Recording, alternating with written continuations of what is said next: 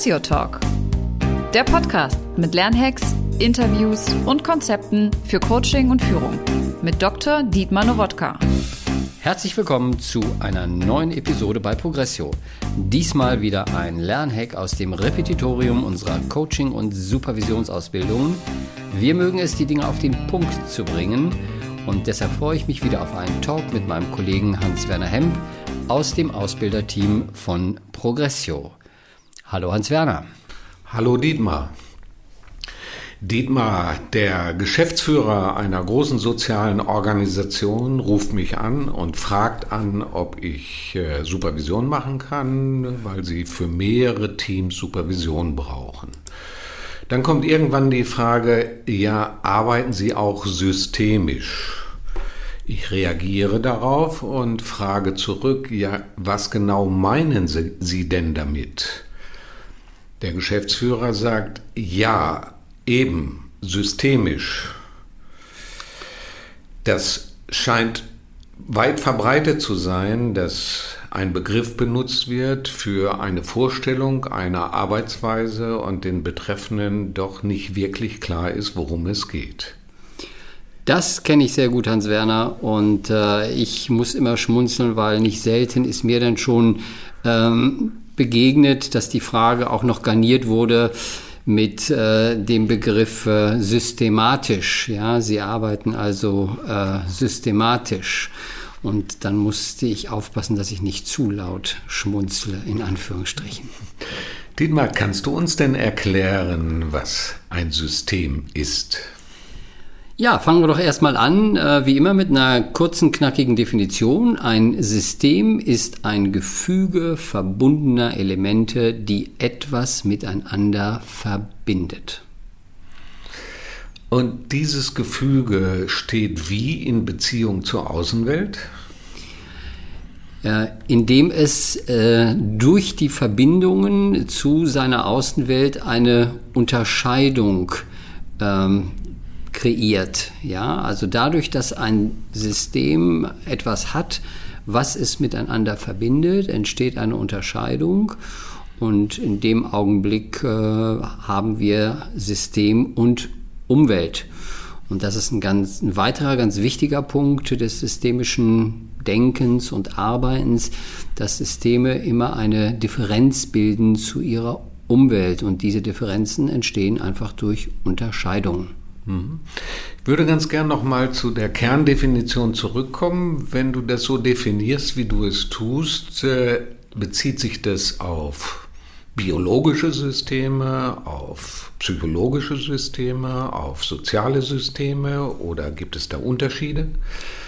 Ja, genau, du beschreibst das äh, ganz richtig. Äh, die Systemtheorie unterscheidet zwischen sogenannten biologischen Systemen, sozialen Systemen, psychischen Systemen. Dabei sind äh, die kognitiven äh, Systeme mit drin enthalten. Ähm, wenn wir uns hier mit systemischem Arbeiten beschäftigen, dann bewegen wir uns meistens in dem Gebiet sozialer Systeme, dort also wo Menschen miteinander unterwegs sind. Wobei das Interessante beim systemischen Denken ja das ist, dass die Menschen gar nicht das Wichtigste in Systemen sind, sondern die Kommunikation zwischen den Menschen, also dieses Verbindende zwischen den Menschen.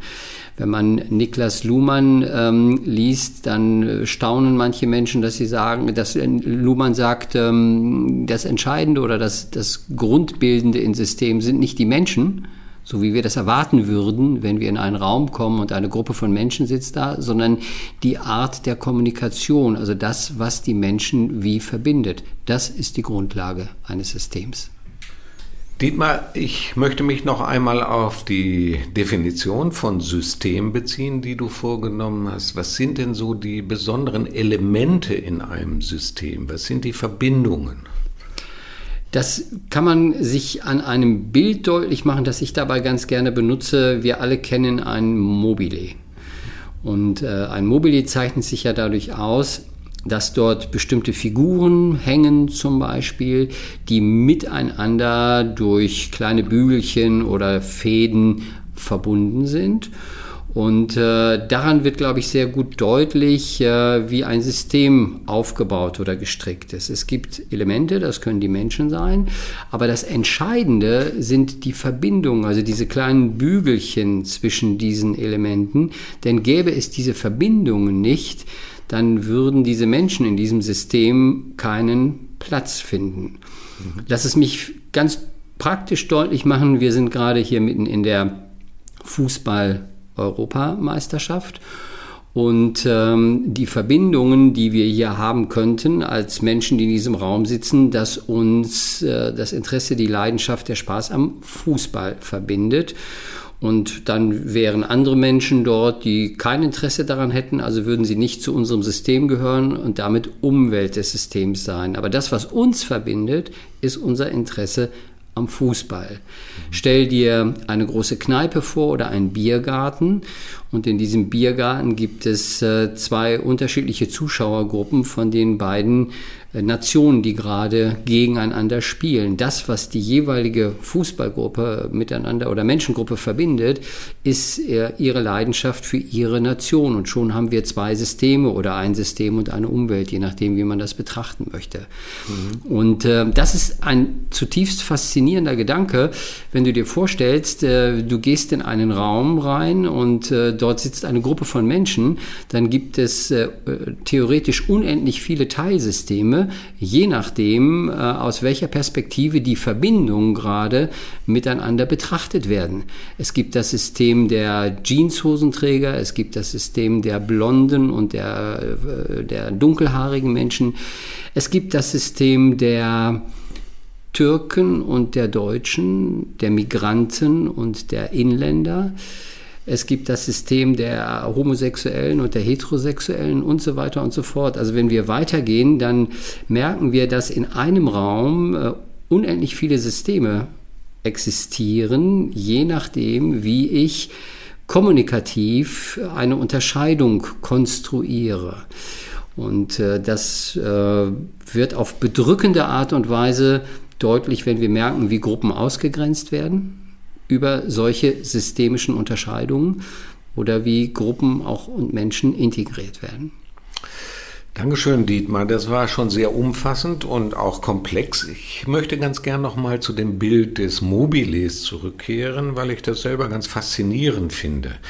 Wenn ich so ein Mobile betrachte, ich konstruiere einfach mal mit äh, meinetwegen zehn Elementen, um es mal ganz einfach zu machen die ja alle in Verbindung stehen. Manche dieser einzelnen Elemente stehen enger in Verbindung als zu anderen Elementen. Das heißt, es gibt ja damit auch in einem System, in diesem Bild gedacht, Unterscheidungen. Möglicherweise ein gemeinsames Interesse, ein gemeinsames Thema und trotzdem unterschiedlich definierte Beziehungen. Ist dem so? Definitiv. Und damit kommen wir auch äh, ganz äh, wunderbar zu deiner Eingangsbetrachtung äh, und zu dieser Anfrage des Geschäftsführers, der dich für eine systemische Beratung haben möchte.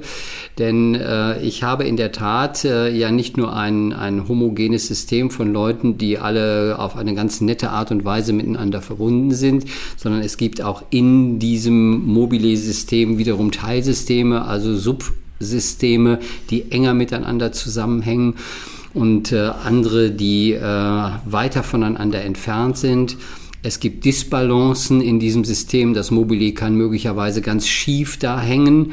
Ähm, und was ich jetzt aus einer systemischen Betrachtungsweise tue, ist, dass ich ähm, das Verhalten des Individuums nicht individualpsychologisch deute, also aus der Person heraus, sondern dass ich immer danach gucke, wieso und warum verhält sich ein Mensch innerhalb dieses Systems so im Hinblick auf den Kontext des ganzen Systems? Oder andersherum gesagt, das Verhalten des Einzelnen wird immer aus dem Kontext des Systems interpretiert und nicht nur aus seiner individuellen Befindlichkeit. Systemisch zu arbeiten bedeutet also immer den Kontext, das System im Blick zu haben und sich zu fragen, warum verhält er oder sie oder eine Teilgruppe sich so und was hat das mit dem Gesamtsystem, also mit dem Gesamtmobile zu tun? Das ist ja ein sehr, sehr interessanter Gedanke, weil es ja schon auch ein ja, ich will nicht gleich sagen Widerspruch, aber schon eine andere Denke zu der Denke des problematischen Mitarbeiters bedeutet, wenn ich das mal in eine Organisation transportiere, was du sagst, und das, äh, das Problematische des Mitarbeiters damit ja auch eine Reaktion sein könnte auf das Zusammenspiel der anderen Elemente, sprich der Person zusammen und in Beziehung zu diesem scheinbar problematischen Mitarbeiter und würde damit ja ganz neue und ganz andere Interventionsmöglichkeiten auch für einen externen Berater bedeuten. Perfekt, weil er würde schon überhaupt vermeiden, von dem problematischen Mitarbeiter zu sprechen, im Sinne einer Zuschreibung, sondern er würde gucken, äh, warum verhält der sich so in dem Kontext. Möglicherweise verhält er oder sie sich in einem anderen Kontext ganz anders. Ich mache das manchmal an äh, dem Beispiel eines Kindes deutlich, eines Schulkindes. Ein systemischer Berater oder eine Beraterin oder jemand, der systemisch interveniert, würde nie sagen, ich mache mal ein Beispiel, Lars ist faul im Sinne einer Zuschreibung, ja. sondern er würde möglicherweise sagen, Lars verhält sich möglicherweise oder aktuell in der Schule inaktiv. Ist er denn zu Hause auch so inaktiv? Warum daddelt er stundenlang an seiner Spielbox herum oder spielt intensiv Fußball und ist dabei hochaktiv? Das scheint ja zu sein, dass in anderen Kontexten Lars in der Lage ist, ganz viel Energie, Motivation und äh, Leistungsbereitschaft zu bringen, in der Schule aber nicht. Wenn ich jetzt aber sage, Lars ist faul, dann habe ich eine Zuschreibung und verlagere das Problem von Lars in seine Person, in seine Persönlichkeit, habe ihn stigmatisiert und dann brauche ich ja nur Lars entfernen und dann geht es der Arbeitsstelle wieder gut. Dann brauche ich nur den Mitarbeiter entfernen und dann geht es der Gruppe wieder gut. Und das würde ein Systemiker ähm, tunlichst vermeiden. Das ist spannend, denn wenn ich schaue, was in teilweise in Organisationen passiert, in denen sogenannte schwierige Mitarbeiter oder Mitarbeiterinnen sind. Wenn sie groß genug sind, diese Organisation, passiert es ja manchmal, dass diese Mitarbeiter an eine andere Stelle umgesetzt werden, mit dem Ziel, das Kernteam oder die Abteilung wieder zu befrieden. Und soweit ich weiß, ist es ja häufig so, das funktioniert nicht. In der Tat, denn äh, der oder die Mitarbeiterin, die dann äh, folgt auf diese vakante Stelle, äh, meistens das in dasselbe Dilemma und Spiel hineinläuft und etwas wiederholt, was vorher in dem Team nicht aufgelöst worden ist. Und äh, da komme ich dann nochmal zu dem Geschäftsführer zurück äh, zu Beginn. Wenn dann der Geschäftsführer merkt, wir arbeiten wirklich systemisch, dann kann das ganz schön unangenehm für ihn werden, weil dann bedeutet das, dass es nicht darum geht, äh, zu gucken, wie man den einen oder anderen unliebsamen Mitarbeiter oder die Mitarbeiterin los wird, sondern wie man sich mit dem Gesamtsystem beschäftigt, mit den Werten, mit der Kultur, mit der Struktur des Systems, mit den Dynamiken zwischen den Menschen und dann ist der Geschäftsführer auch mittendrin und dann kann er das nicht einfach so delegieren, sondern auch er ist Teil des Systems und Teil dieser Kultur und muss sich diesen Themen stellen.